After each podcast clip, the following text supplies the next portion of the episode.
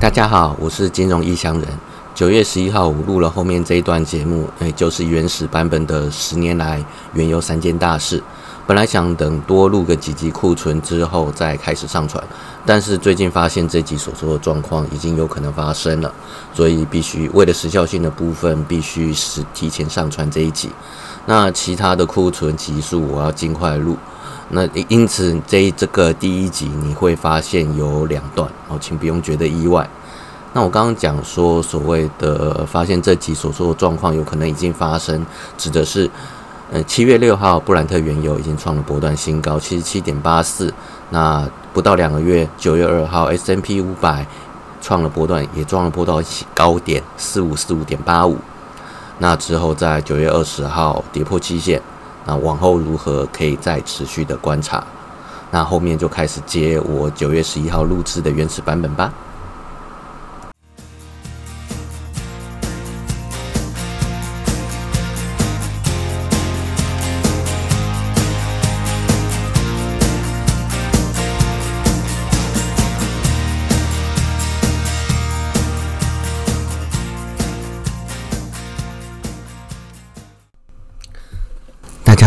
是金融异乡人。那我是拖了，我拖了很，我有在做 podcast 这个想法已经很久了，但是拖了这么久，我今天终于是录制了第一集。这是录制的第一集，但是不见得是放到加上的第一集。那有听到的话，就请大家就是多多包涵。那我我有我投资经验有十多年了，嗯，那这十多年来说。十多年来，十十多年来有许多的想法，还有许多的收获，我想在这个 podcast 上分享给大家。那就是，其实有很多东西大家都已经有听过了，然后可能很分散，然后你们没有办法整理起来，因为你们的投资，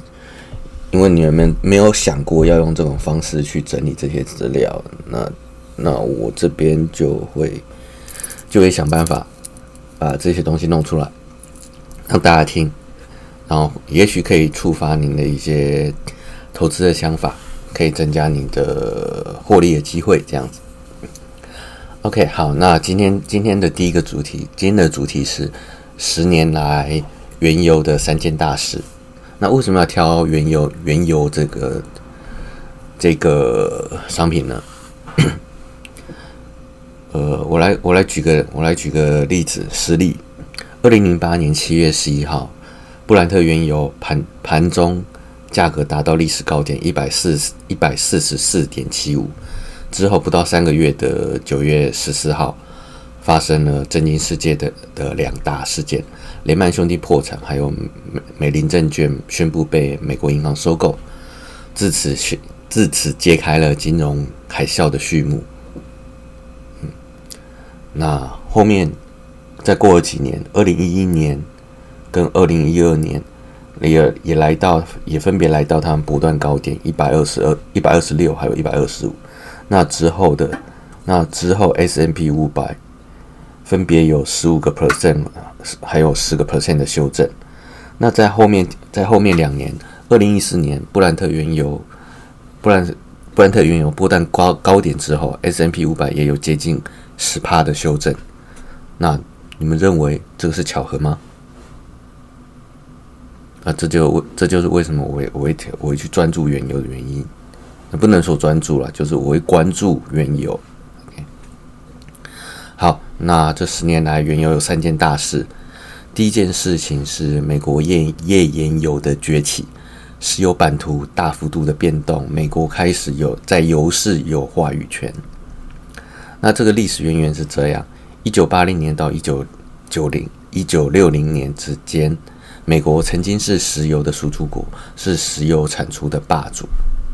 那他也有，他当时是拥有他的话语权，那也有拥有价格的决定权。但是自从二十世纪的五零年代开始，中东的石油快速起飞，还有俄罗斯把大量的石油嗯投往国际市场之后。那中东中东挟着石油成本明显低于美国的优势，再加上成立 OPEC，就是所谓的石油输出国组织，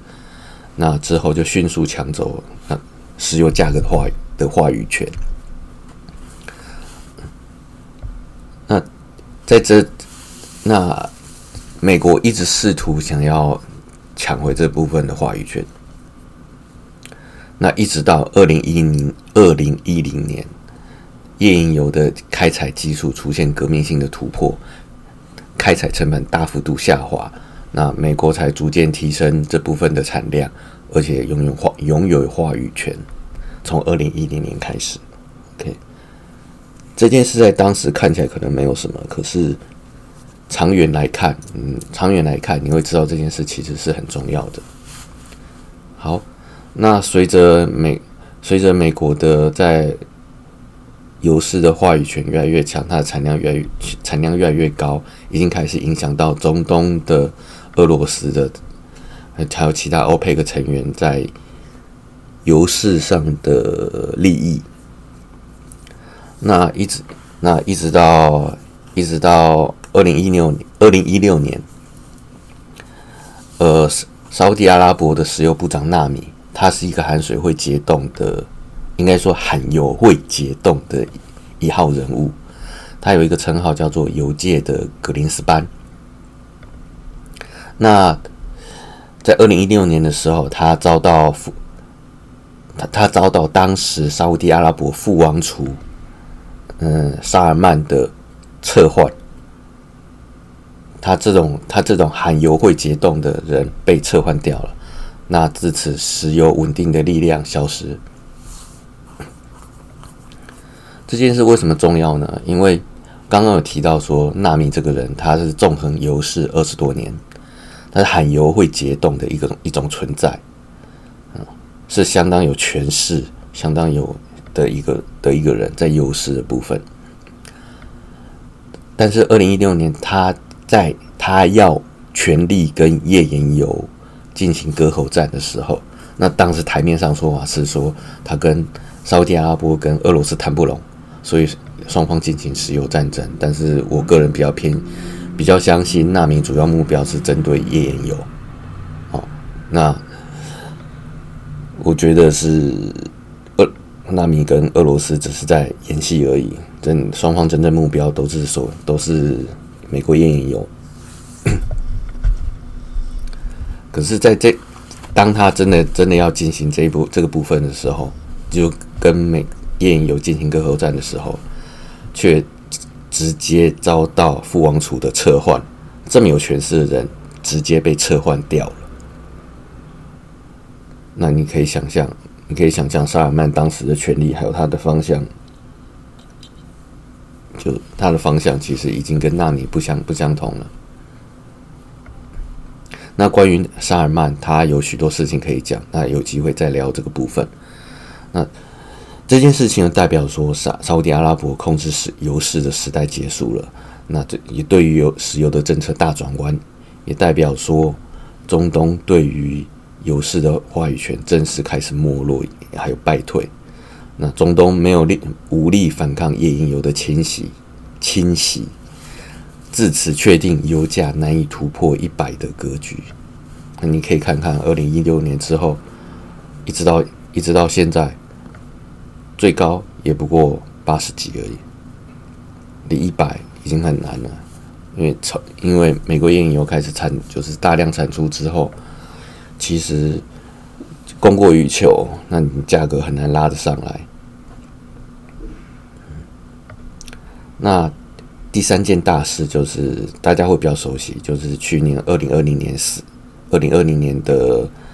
石油大战，俄罗斯跟沙特阿拉伯的石油大战，这次是真的打起来了。呃，但但是这个但是这个不是不是真的实体战争，而是石油上面的战争。那么就是拼大家这两这双方就拼命的增产，咱们咱们看谁可以撑的，看谁可以撑得久。那盘中，二零二零二零年的四月二十号，美国西德州原油五月的期货盘中最低来到历史新低，负四十点三十二美元。你没有听错哦，是负的四十。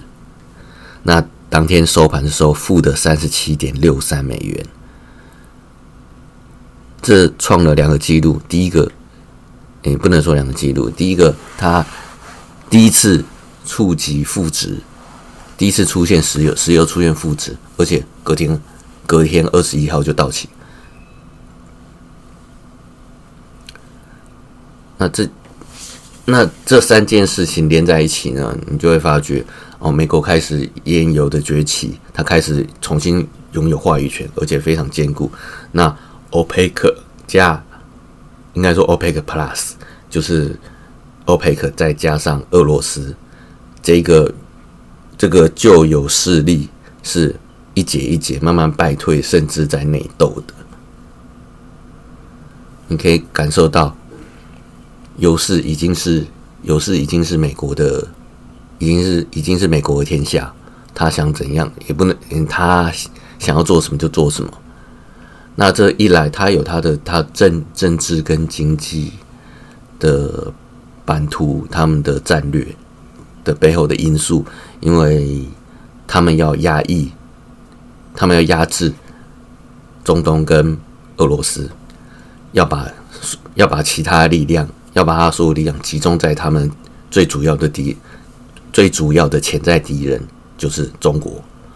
所以他必须要先把，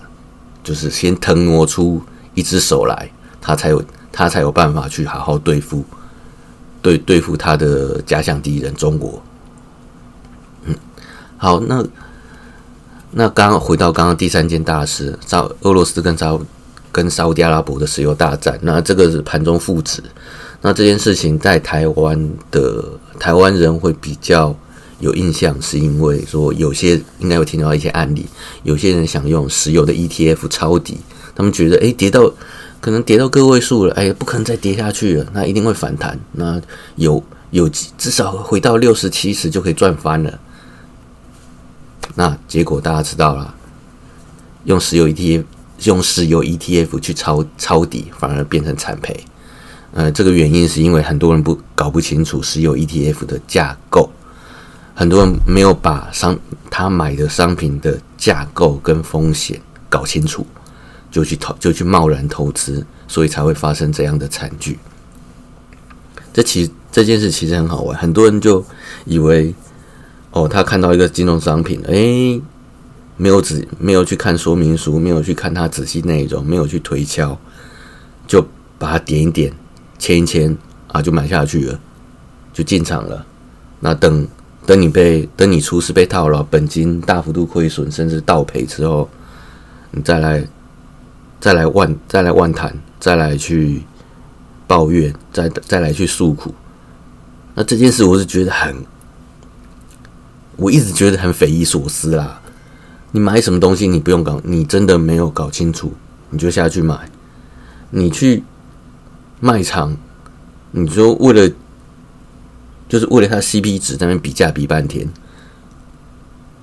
啊，可是你可能你可能为了几百块的东西，几百块几十块的东西，你去算那 CP 值比价比半天，啊，可是你买一个金融商品，可能你可能是几几十万、几百万、几千万这样买下去，你却没有去，你却没有去把它说明书跟它的商品价格搞清楚，你不觉得这样子非常的不合理吗？嗯，这这是很奇怪，大家很这是很奇怪。那台湾人有很多人投资都是都是这样做的。那这部分其实很重要，其实有需要另外找时间再聊，甚至要开一集来讲商品的商商品架构，哎，跟商品的风险。那我也许可以拿石油 ETF 这个当例子来来剖析说，哎，为什么为什么这样的商品？会有它一些潜在风险跟问题。好，那今天做个总结，就是原油原油价格，它我我们刚一开始一开始在 OP 的时候有讲说，哎，布兰特原油价格达到历史新高的时候，还有它创了波段高点之后回落，那都之后的每之后都会发生。股市的一部分的修正，甚至是股灾，那你可以发现它当当中的一些联动性。嗯，我刚刚没有提到，我刚刚有部分没有提到，就是说，除了油市除了这对股灾有这样对股灾或修正有一部分的领先作用之外，原油价格上涨其实也代表了各个生产行业的成本的大幅度的上升。呃，最基本的就是说，它比如说有电，油会影响到电。然后还有很多像石化业的一些原物料的成本，都是从原油那边提炼出来的。那油价上涨，那这边成这些刚刚说的电啊，或者是一些原物料成本上涨，都会影响到每个层每每个生产行业，它影响的层面实在太广了，所以你不得不去注意这个部分。油价价格不能太高，这也是为什么当初我刚刚一开始讲的，二零零八年，哦，原油价格，布兰特原油价格达到一百四十四点点七五之后，那会会会诱发一部分的事件，然后甚至是到那金融海啸，那它这个这个部分其实会慢慢压力会一一部分慢慢慢慢慢的延伸。从生产端一直延伸，延伸到后面，到金融金融这一端。当金融这一端它的用的，就是扛不住这种风险的时候，就有可能会发生这像金融风暴，或是十个 percent、十五个 percent 这种修正。那你可以想象到，你可以想象说，成本上升对于这些生产机构来讲，它的利润是变薄的。当然。当它的利润不足以去支付它的负债之后，那想可想而知的就是破产之类的协商啊，这些很难堪的过程，这是对股市都不是很好的，都是一些很负向的一些事件。嗯，